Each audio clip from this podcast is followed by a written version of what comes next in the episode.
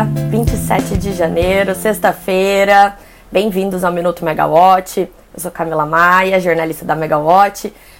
E hoje o nosso minuto aqui ao vivo no Instagram, depois disponível na sequência nas principais plataformas de podcast. Bom, hoje estou com emoção. É, a gente está aqui num dia ensolarado, a gente tem novo presidente da Petrobras, temos novo diretor-geral de Itaipu, a gente tem uma baixa contábil bilionária na IDP Brasil. E o destaque do dia é a liberação da nota técnica e da minuta de resolução da ANEL, que regulamenta a Lei 14.300, conhecida por todos como Marco Legal da Geração Distribuída. É, vamos começar então falando pela GD, que esse assunto era muito aguardado por todos, é, inclusive porque essa regulamentação da ANEL ela vai estabelecer as regras para conexão e faturamento das centrais de micro e mini geração distribuída em sistemas de distribuição de energia elétrica e as regras do sistema de compensação de energia elétrica também, né? É, vamos lá que essa, essa regulamentação é muito esperada, inclusive o atraso dela foi uma das coisas que motivou aquela tentativa do Congresso no final do ano passado de prorrogar a vigência das regras atuais para os novos projetos de GD. A gente lembra que a lei da GD ela foi sancionada em 2022, no dia 6 de janeiro, e aí as condições seriam as mesmas, né, mantidas, para todo mundo que conseguisse fazer a sua, pedir a sua conexão até o início desse ano, até um ano depois da, da do sancionamento daquela lei. Acontece que a ANEL não publicou essas regras e aí por conta disso, né, não regulamentou a lei e aí por conta disso os agentes pediram a prorrogação do prazo acabou que o, o, a Câmara aprovou a prorrogação do, do prazo com algumas outras mudancinhas, mas mesmo assim não, não, não foi suficiente. Pera só um minutinho, gente, um acidente. não foi suficiente porque a, a, o Senado não votou a, a tempo e acabou que as mudanças entraram em vigor mesmo em janeiro desse ano. Bom, mas a ANEL finalmente disponibilizou na noite de ontem é, o documento, então uma nota técnica com análise de todas as contribuições da consulta pública discutir o, te o tema e uma minuta de resolução. É, a gente nem conseguiu ler tudo ainda, eu acho que ninguém conseguiu, porque são mais de 700 páginas, é muita coisa, mas a gente já tem algumas primeiras impressões, a gente já conversou com algumas pessoas. Hoje de manhã, a Bárbara Rubim, da Bessolar, fez uma live muito legal, uma, uma verdadeira aula, né? Às 7 da manhã, é, para falar sobre o tema. Tinha mais de 700 pessoas online. Então, assim, tá todo mundo querendo entender o que, que aconteceu. E a boa notícia, segundo a Bárbara Rubim, pelo menos, né, do ponto de vista da, do pessoal de GD, é que nada mudou para pior. O que teve de mudança em relação aos textos que tinham circulado antes, né, a, a minuta de nota técnica antes da, da, da, da consulta pública, é, as mudanças foram para melhor ou não houve mudança. Isso foi o que ela falou. É, em compensação, tem alguns pontos ali que continuaram muito ruins do ponto de vista dos integradores e que devem gerar algumas judicializações, é, atrapalham alguns tipos de projeto e tem uma percepção inicial, inclusive, que a proposta ali colocada ela mata a GD compartilhada. Ela mata aqueles projetos, aquelas empresas que fazem a GD por assinatura que é quando uma empresa ela investe no ativo de, de geração distribuída e aí ela vende ali por meio da internet mesmo, né, cotas dos projetos aos usuários da rede. O usuário ele aluga essa cota mensalmente e aí você tem direito a um, a um desconto correspondente na sua conta de luz. Essas empresas elas proliferaram nos últimos anos, então o pessoal fala que é uma, uma abertura do mercado é, do mercado cativo, né, por meio da geração distribuída, porque é uma forma de você se libertar um pouco da sua distribuidora e ter um desconto na conta de luz. Só que esses negócios eles ficam prejudicados pelo que está proposto ali na, na, na nota técnica da ANEL, porque a minuta de decreto ela afirma que a solicitação de alteração dos integrantes é, da AGD compartilhada só poderá ser apresentada após o prazo de pelo menos 180 dias da última alteração de integrantes. Então, a empresa que presta o serviço de ED por assinatura não vai poder ficar incluindo novos usuários é, mensalmente. Isso prejudica, meio que é, enterra esse modelo de negócio. O pessoal já está alertando que isso pode gerar judicialização. Outro ponto que a Bárbara Rubin falou que pode gerar judicialização, por exemplo, é a questão do entendimento da ANEL sobre os prazos de adequação de, de obras, os prazos das obras de adequação das distribuidoras. É, ela deu um exemplo ali, que se você consegue autorização para entrar com uma nova com, é, conexão de consumidor em 120 dias, mas aí a distribuidora fala que precisa de 180 dias, essa diferença de prazo é, faz você perder o seu direito adquirido. O atraso ele só é válido se o prazo dado pela distribuidora fosse de 120 dias, você tem autorização para entrar daqui 120 dias, mas aí a distribuidora descumpre esse prazo, fala que precisa de um prazo adicional. Aí nesse caso você não perde seu direito adquirido. Esse é mais um ponto que pode gerar judicialização, porque, é, segundo a interpretação da, do pessoal da Bessolar e da geração distribuída, isso descumpre o que está previsto na Lei 14.300. É, tem muitos pontos mesmo ali na, na, na, no, na minuta, de da minuta de resolução. É, por exemplo, a gente tem é, recusa de acesso, transferência de controle societário, cancelamento de parecer de acesso, alteração de titularidade, vedação de central geradora de menor porte. Tem muitos pontos. A gente está analisando todos eles aqui. É, Terça-feira, esse ponto vai estar, tá, essa pauta vai estar tá na reunião da ANEL, pelo menos ela está na pauta da reunião da ANEL de terça-feira.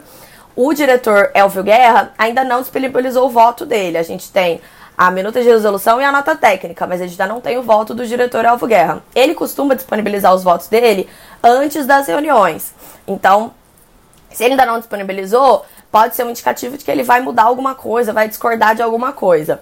É, ontem teve uma reunião com a, a Bessolar, se reuniu com o pessoal da ANEL, se reuniu com o Elvio Guerra e a percepção do, de quem teve nessa reunião é de que ele pode mudar algumas coisas pelas coisas que ele conversou nessa reunião, que ele pode discordar de alguns pontos da área técnica e prover, propor um voto diferente.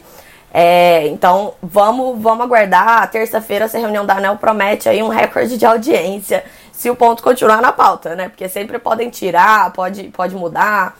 Então, vamos ficar de olho. E na Megawatt a gente vai tentar terminar de ler tudo para poder fazer uma análise bem completa para vocês. Falando então das nomeações. É, ontem o Conselho de Administração da Petrobras aprovou o nome de Jean Paul Prates para o Conselho da Companhia e para a presidência da Petrobras. Ele tomou posse ontem mesmo. É, o que, que tem de importante nisso? Ele toma posse, mas ele vai cumprir o mandato que foi iniciado em 2021. Então, o mandato que está agora vigente, ele termina no dia 13 de abril deste ano. Significa que o João Paulo vai ser presidente só até abril? Não. Ele continua sendo indicado da União para ser o presidente da Petrobras. Então, a, Petro, a, Petrobras, em abril, ela vai fazer uma Assembleia Geral Ordinária ou extraordinária, eu não sei, eles ainda não informaram, né, se vão ter duas assembleias ou se vai ser uma só. E aí ela vai convocar, essa, é, ela vai mandar a lista de indicados do conselho como mudou o governo, a, a, tudo indica que o governo vai indicar novos conselheiros, né? Vai mudar tudo. E aí o João Paulo Prats vai estar no meio desses nomes indicados para o conselho da Petrobras. Quando essa assembleia for feita, é, como a União ela vota na Assembleia e ela indica, então é muito difícil ele não ser eleito. Aí ele, ele é eleito para o novo mandato e aí ele assume é, no novo mandato como presidente como conselheiro. Então ele continua, na, ele não chega a sair da Petrobras nesse período. E a, essa Assembleia também elege os novos conselheiros, e aí a partir disso é, o João Paulo vai mudar também a diretoria, muito provavelmente. A gente tem ouvido que ele tem conversado com muita gente para mudar os diretores. E aí segue nesse mandato de dois anos. A gente espera, pelo bem da empresa, né, já que uma gestão com continuidade é muito importante, que, que ele continue por esse período. Porque nos últimos quatro anos a Petrobras teve muitos presidentes diferentes. E, embora não tenha tido nenhuma mudança assim grande nas diretrizes da empresa, é, não é uma coisa muito positiva para o mercado, né? É, outra nomeação importante saiu ontem. O presidente Luiz Inácio Lula da Silva ele indicou o deputado federal Enio Verri para ser o novo diretor-geral brasileiro da usina de Itaipu Nacional, no lugar do almirante Anatalício Risden Júnior. É, vai, então é uma mudança aí que tira os militares do comando de Itaipu, que é algo que tinha, era constante no governo do Jair Bolsonaro. O VR ele é economista de formação, ele é deputado, foi reeleito, é do Paraná, ele é muito próximo a Gleisi Hoffmann, que é a presidente do Partido dos Trabalhadores, e ele terá um desafio muito grande pela frente, porque 2023 é o ano A Luciano falando, melhor emprego do Brasil. Não sei se esse ano é o melhor emprego do Brasil, porque esse ano é bem difícil ali a questão do, da renegociação do anexo C de Itaipu, que é aquela parte do contrato é, do Tratado de Itaipu, né, do Tratado entre Brasil e Paraguai, que trata da comercialização da energia. Tudo bem que, como é uma questão é, diplomática, quem conduz isso é o Ministério das Relações Exteriores. Mas a gestão da empresa, ela entra nisso, porque esse, é, essa parte da comercialização da energia estabelece as bases financeiras e de prestação de serviços de eletricidade. É, a usina ela tem 14 GB de potência, embora a geração ela é dividida meio a meio entre Brasil e Paraguai, o Paraguai não usa toda a parcela dele e o Brasil compra essa parcela do Paraguai e paga um preço que é definido pelo Paraguai.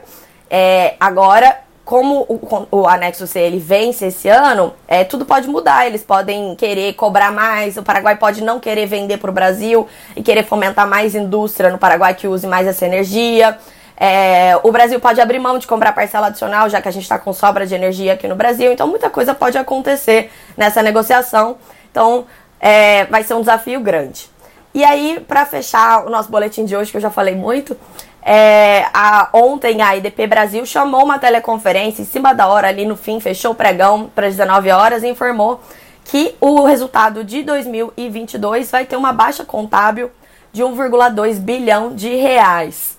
É, o que eles chamam ali de imparidade, usando jargão financeiro, é, foi necessário porque eles avaliaram a situação da termoelétrica de Pecém, que é aquela usina no Ceará que usa carvão importado da Colômbia, tem 720 megas de potência. A usina, ela tá contratada até 2027. É, ano passado ia ter aquele leilão de reserva de capacidade no finalzinho do ano. Então a EDP contava que ia conseguir recontratar a usina e aí ela não ia ficar nenhum tempo descontratada, ia terminar o contrato atual em 2027 e aí ia começar um novo contrato no regime de reserva de capacidade. Acontece que esse leilão foi cancelado no ano passado e a gente nem sabe se ele vai acontecer de novo. E de qualquer forma, a EDP perdeu essa janela ali para fazer a recontratação, emendando direto um contrato no outro.